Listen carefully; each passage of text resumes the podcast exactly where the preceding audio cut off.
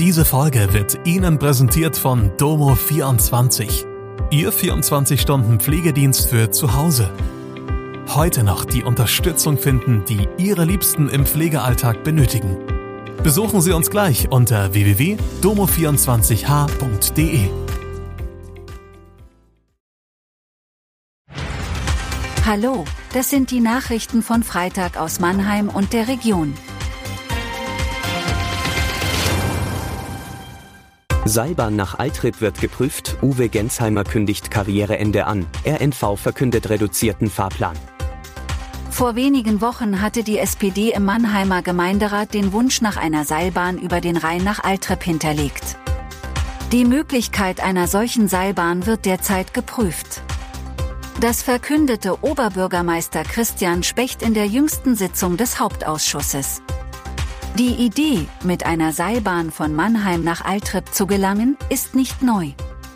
Der Verkehrsverbund Rhein-Neckar hatte sie schon vor Jahren als geeignet betrachtet, angedacht seien in diesem Fall Kleinkabinen und keine Gondeln.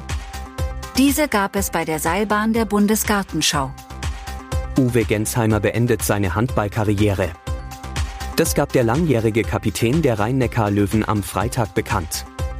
Mit dem Ende der Saison 23-24 wechselt Gensheimer ins Management der Löwen. Dort soll er zum sportlichen Leiter aufgebaut werden. Der Weltklasse-Linksaußen befindet sich nach einer schweren Knieverletzung aktuell in der Reha und möchte in dieser Saison unbedingt noch einmal zurück aufs Parkett. Der Straßenbahnverkehr in und um Mannheim wird ab Mitte Dezember ausgedünnt. Die Rhein-Neckar-Verkehr GmbH wird den Straßenbahnverkehr ab Sonntag, 17. Dezember, bis mindestens Frühjahr 2024 gezielt reduzieren. So wird beispielsweise die Linie 5a zu bestimmten Uhrzeiten nur noch zwischen Mannheim Hauptbahnhof und Heddesheim Bahnhof verkehren.